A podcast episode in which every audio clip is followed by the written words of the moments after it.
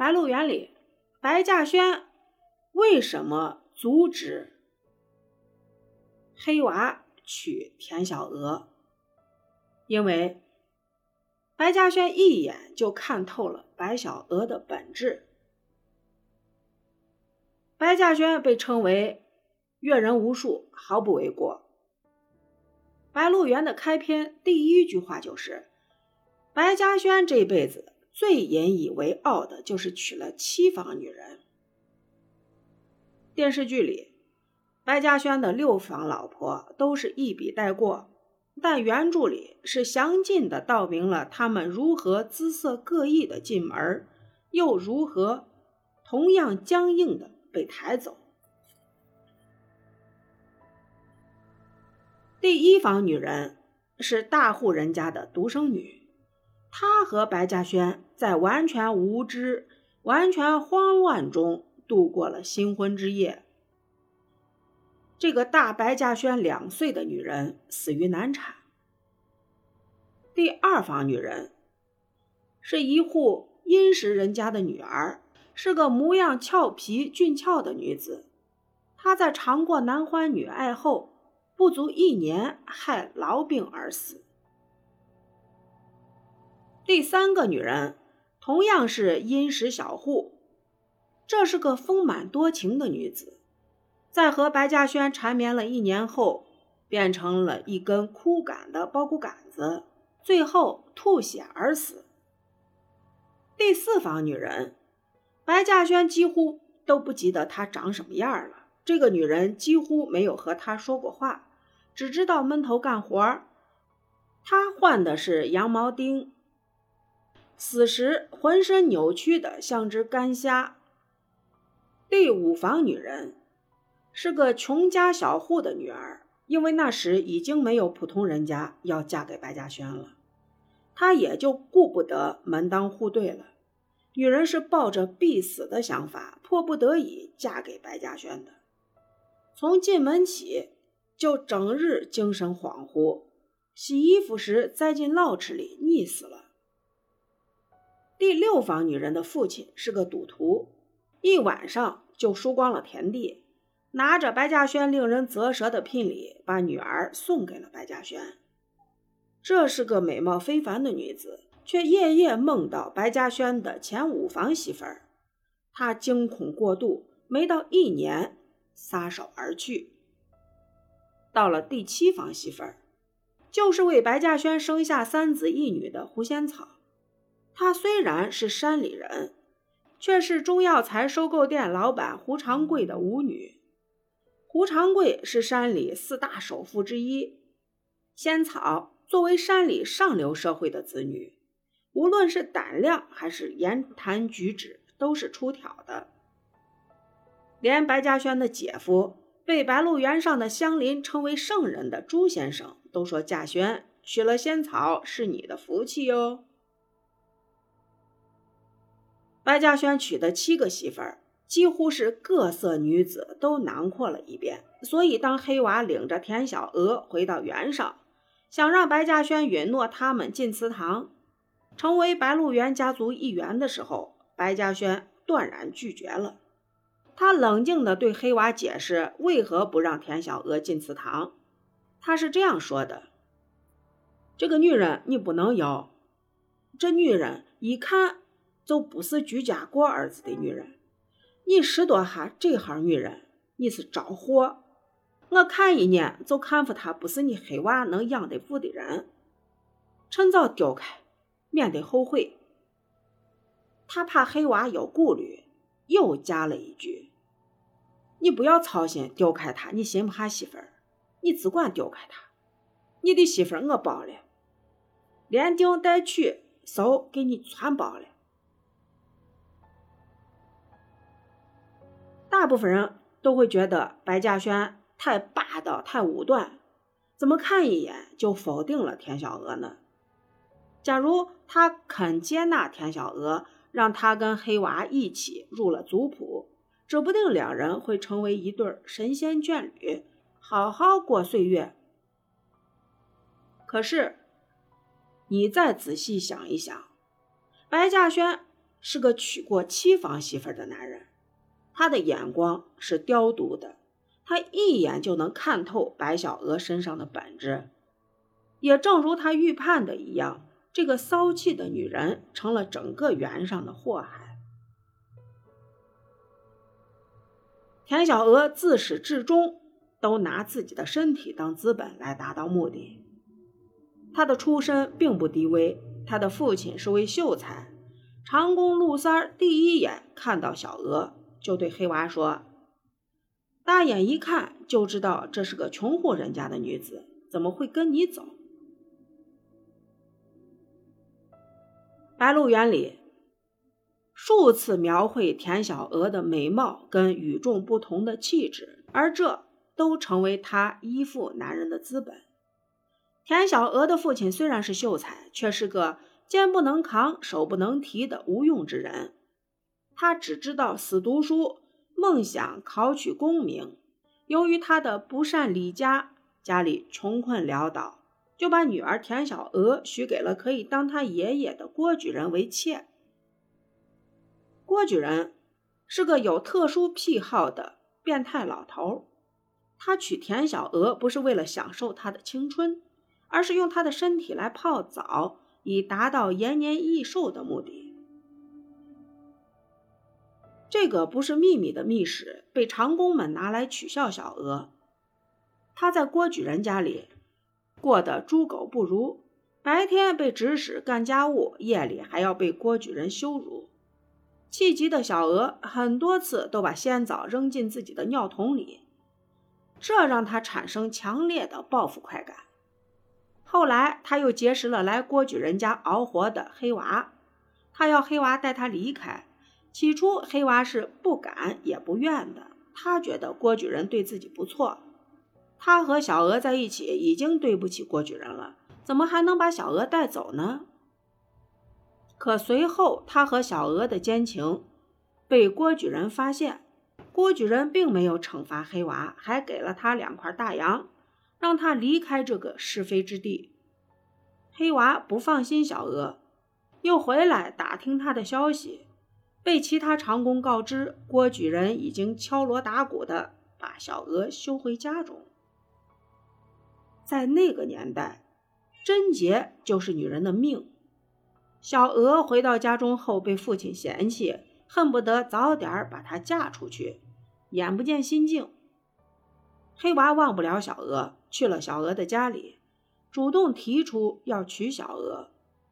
那一刻，两个人是真的有情谊的，都想着好好过日子。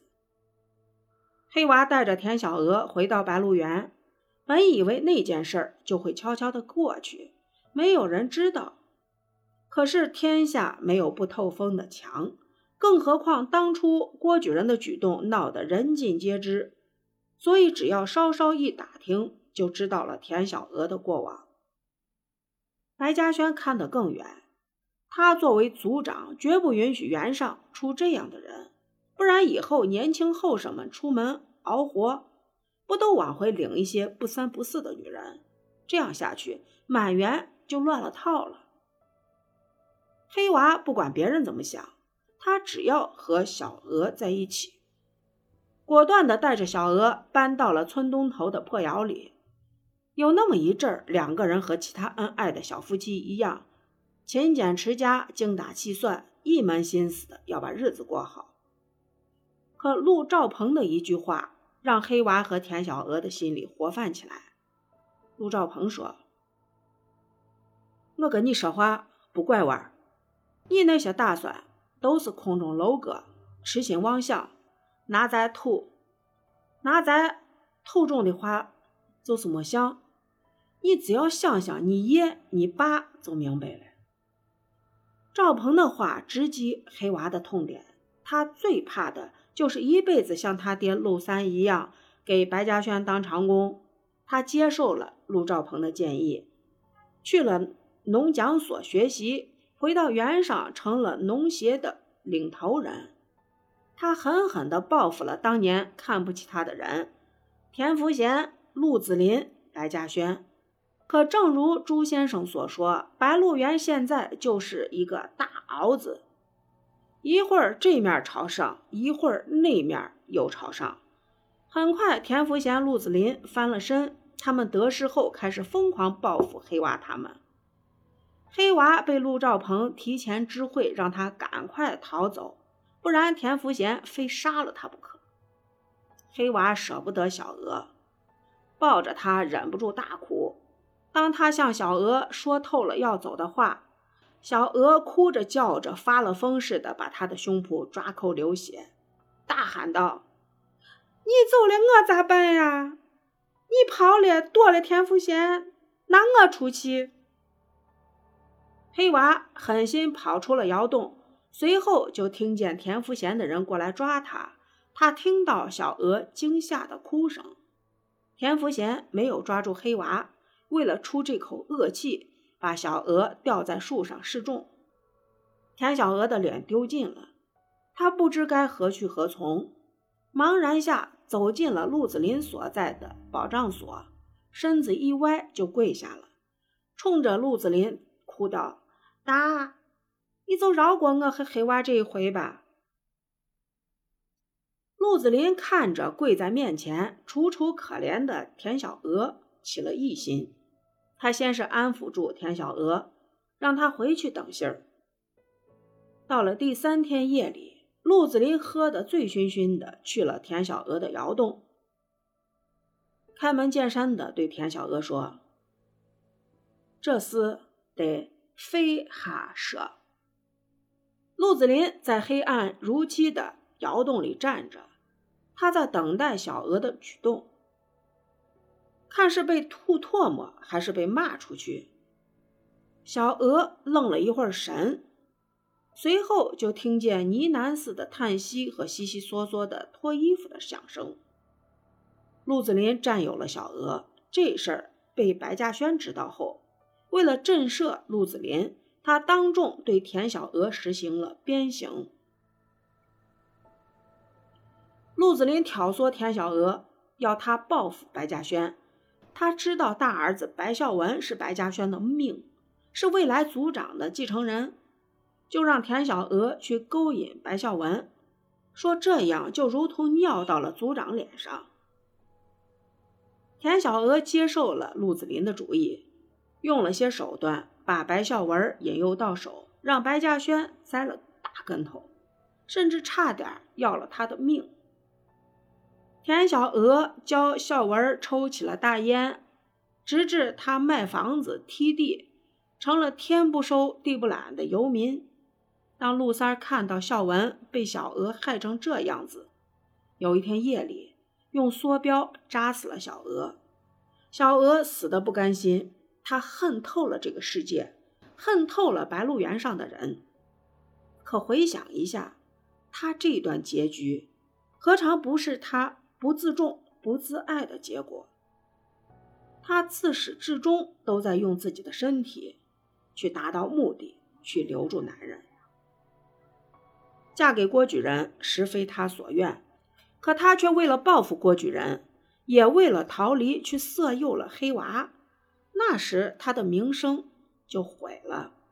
黑娃虽然带他回到了白鹿原，可他们之间更多的只是身体上的愉悦，而非爱情。所以当黑娃面临危险的时候，毫不犹豫地扔下小娥就逃走了。因为黑娃知道，小娥离了自己还会找其他男人生存下去。在黑娃内心深处，小娥还是那个可以出卖身体的放浪女人。从他后来娶了心腹，如何珍视体贴，就可以看出，只有家世清白的女子，才会真的疼在心里。果不其然，小娥很快的攀上了陆子霖，后来又招惹了孝文他要活命，要报复，要达到他所有的目的，唯一甘愿的出卖自己的身体。一个不懂得自爱的女人。走到哪里都会被人唾弃，而这恰恰是白嘉轩最厌恶他的地方。他非常清楚黑娃拾掇不下这个女人，他现在是遭了难，才委身于黑娃，难保以后有什么事儿，他照样会一次再一次的出卖贞洁。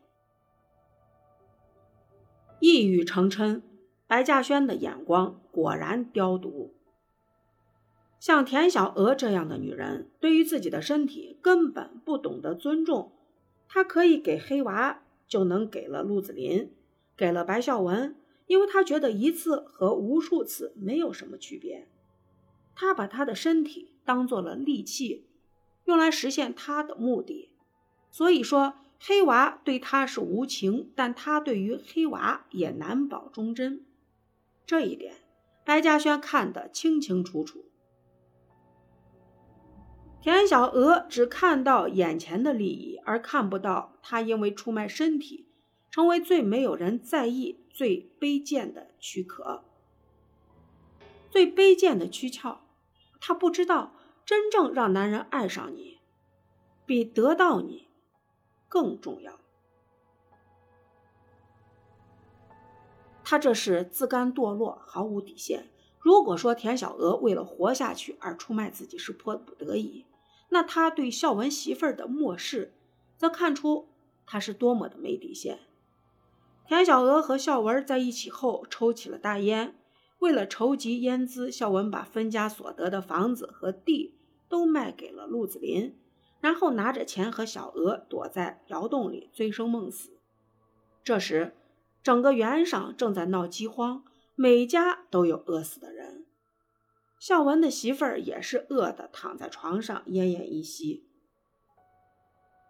他问孝文要卖房子的钱，孝文回了一句：“你日后啥事儿都甭管甭问。”他鼓足勇气说：“我眼看快饿死了，还不能问你买不买粮。”孝文冷着脸说：“不卖，你要死你快点死，你不知道死的路途，我指给你。”要跳井到马号去，要跳河跳南到村口往北走，要吊死绳子你知道在哪挂着？大家气急了，跑到田小娥的窑洞口，跳着脚骂着。那时田小娥正和小文在窑洞里一人一口的抽着大烟，小文拉开窑洞门，一个耳光抽的媳妇儿跌翻在门槛上。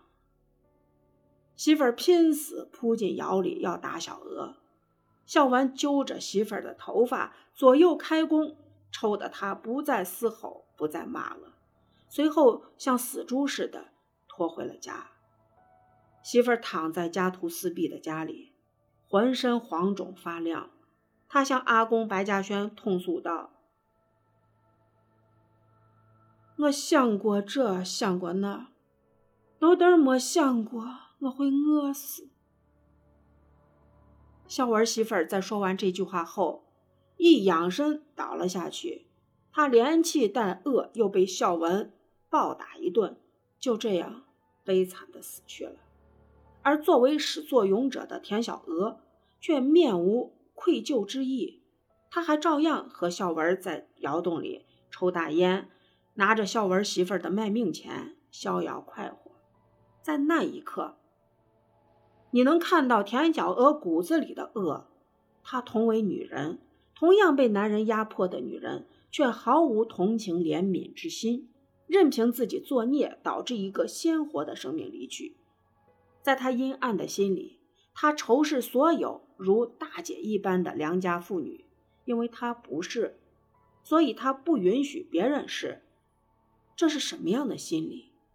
何其龌龊，何其卑劣！难怪他死后，原上没有一个人为他叫屈，都觉得他死的活该。怎么不早点死？白嘉轩曾经用鞭刑警醒过他，让他不要害人。可是他不仅不收敛，反而变本加厉，变成了原上最恶毒的女人。一个人想变好，无论他经历过什么事儿，都会从黑暗的缝隙里看到阳光。反之，一个人想变坏，任何一个理由都可以成为他报复别人、打击别人的由头。白嘉轩和陆子霖也同样，他们同处于那个残酷的时代，却一个选择了向善，一个选择了向恶。田小娥和陆子霖是一样的人，他们都是恶人，所以才能走到一块儿。黑娃和田小娥在一起，被父亲撵出家门，被迫当了土匪。孝文和田小娥在一起，抽大烟、卖房、踢地，成了园上败家子儿的代表。和田小娥在一起的人，都没有向善，而是越来越恶。这难道不正验证了白嘉轩所说的，她是个祸害吗？应该说，田小娥也是个可怜的女子。她命运多舛，经历坎坷，但她在不幸面前选择了放弃，放弃了自己，放弃了尊严。他的自暴自弃也影响到他身边的人，所以谁在他身边，谁就会倒霉。黑娃离开他后当了土匪，后来被收编成了营长，娶了知书达理的媳妇儿。那一刻，他为自己有过和小娥的那段过往而感到羞愧、懊恼，感觉自己配不上心腹。孝文也一样，离开小娥后成了保安队的队长，后来升任滋水县县长。当然，这也与他的钻营不无关系，但总归来说。他的人生是向上的，他再不是那个躺倒在土豪里等着野狗分食的倒霉蛋儿。他们一同在飞黄腾达后，再不愿提及和小娥的那段不堪回首的往事。在那样一个人人自危的年代，我们很难去谴责小娥的选择是对还是错。我觉得。白嘉轩所要说的是一个家庭中女人有多重要。白嘉轩认为，所有的男人成不成器，关键在女人。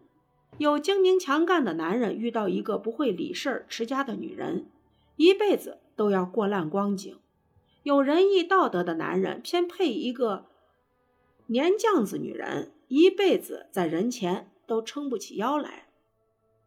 老话说。家有贤妻，夫君不招祸事。尤其人在年轻的时候，别为了一时的冲动而选错了人，走错了路。女人对于男人，不仅是一所学校，更是你的将来。就如仙草似的，他扶住了白嘉轩这潭深井，在那个乱世给了自己一个圆满，也给了白嘉轩一个圆满。